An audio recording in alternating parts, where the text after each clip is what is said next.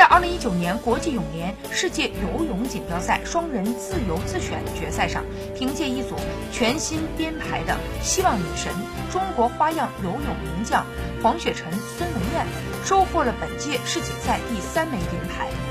孙文燕在赛后说：“这是他这届世锦赛参加的第八套比赛，虽然双人比赛结束了，但压力并没有变少。目前自己会把更多的精力放在之后的集体自由和集体组合比赛上。”对于这两位复出仅有半年的老将，中国花样游泳队的主教练汪杰表示，在训练的时候，两个人就配合得非常好，只有刻苦训练才能够有质的飞跃。对于两个人的表现，汪杰开心地表示：“给一百个赞。”